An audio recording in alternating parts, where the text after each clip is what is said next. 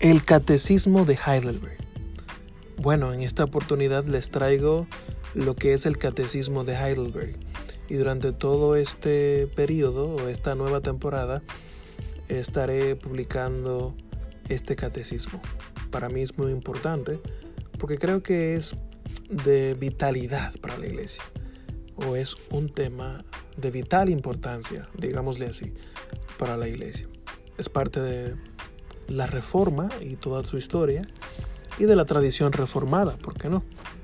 Y quisiera que conociesen esto, aunque de cierta forma el catecismo, el catecismo de Heidelberg, tiene sus toques reformados eh, del paido bautismo o el bautismo de infantes. Más adelante daré una explicación del punto de vista bautista, porque esta plataforma es bautista, no paido bautista. O sea, somos credo bautistas. Pero bueno, espero que disfruten durante toda esta temporada lo que es el catecismo de Heidelberg. Ahora una breve introducción de lo que es.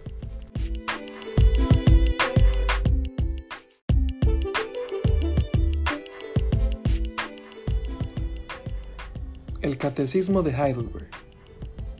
Conviene destacar, antes de introducirnos en la materia, que mm, la raíz de la palabra catecismo es kata eco, del griego kataesismo, abajo, echein, sonar, literalmente sonar abajo, dentro de los oídos, que se traduce como resonido o eco, raíz de nuestra palabra eco en castellano.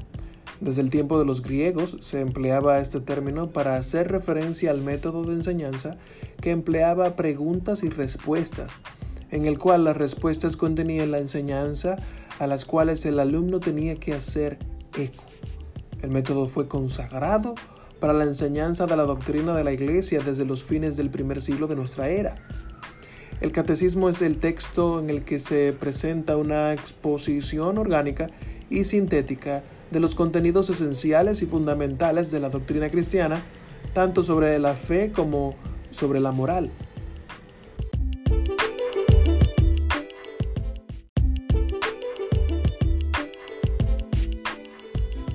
El Catecismo de Heidelberg consta de un total de 129 preguntas y respuestas. Y como introducción tenemos que el Catecismo de Heidelberg es uno de los frutos más finos de la Reforma protestante. Resume la enseñanza esencial de la Reforma y ha sido sometido a prueba en el fuego de la aflicción diserta sobre Jesús como nuestro único consuelo en la vida y en la muerte. Expone de una manera muy personal y elocuente lo que es necesario saber para que podamos vivir y morir en este consuelo. Aquellos que el día de hoy ansían tener una hermosa declaración de la verdad bíblica encontrarán esta obra como un verdadero tesoro. Permanece tan fresca como cuando fue publicada por primera vez hace unos 450 años y continúa teniendo un lugar atesorado en el seno de las iglesias reformadas en todo el mundo. Su valor y encanto se pueden atribuir al menos a cuatro factores.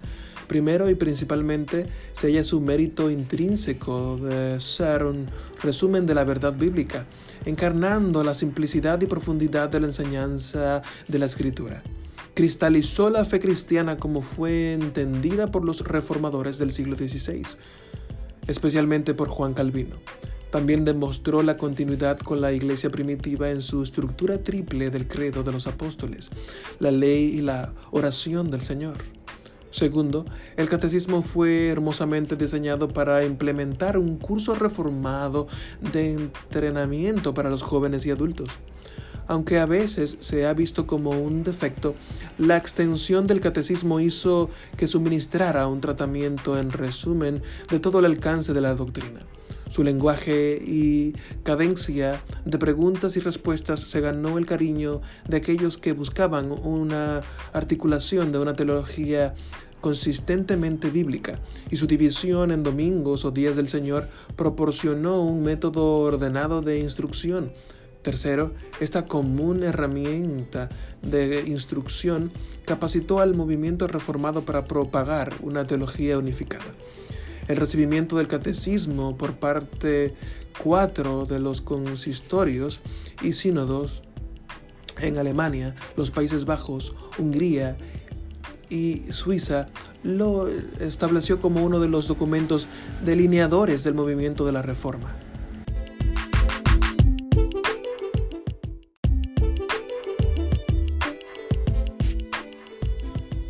La aprobación del Sínodo de Dordrecht 1918-19 hizo de él un estándar de la fe para los cristianos reformados.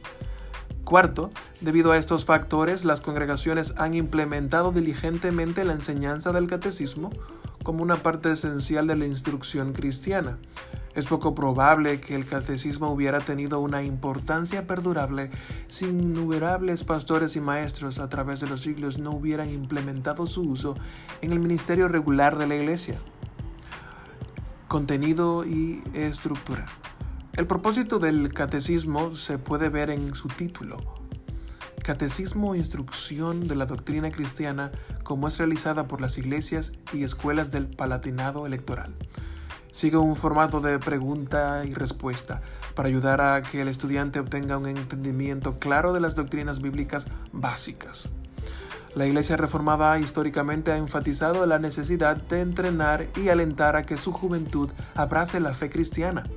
Por esta razón, aquellos que han sido bautizados son llamados a usar este catecismo en su preparación para confesar su fe y llegar a ser miembros comulgantes de la Iglesia de Jesucristo.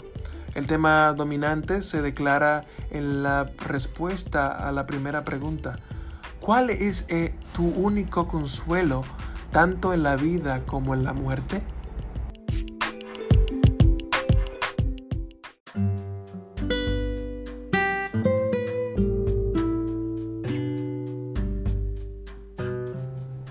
La fuente de este material se encuentra en la RAE y ASALE 2014, Catecismo. Diccionario de la Lengua Española, decimotercera edición. También de la Iglesia Reformada en los Estados Unidos, The Reformed Church in the United States. is a communion of Christian churches in the Reformed tradition. They stand on the great Reformation principles of salvation by grace alone, through faith alone, in Christ alone, according to the Scriptures alone, to the glory of God alone.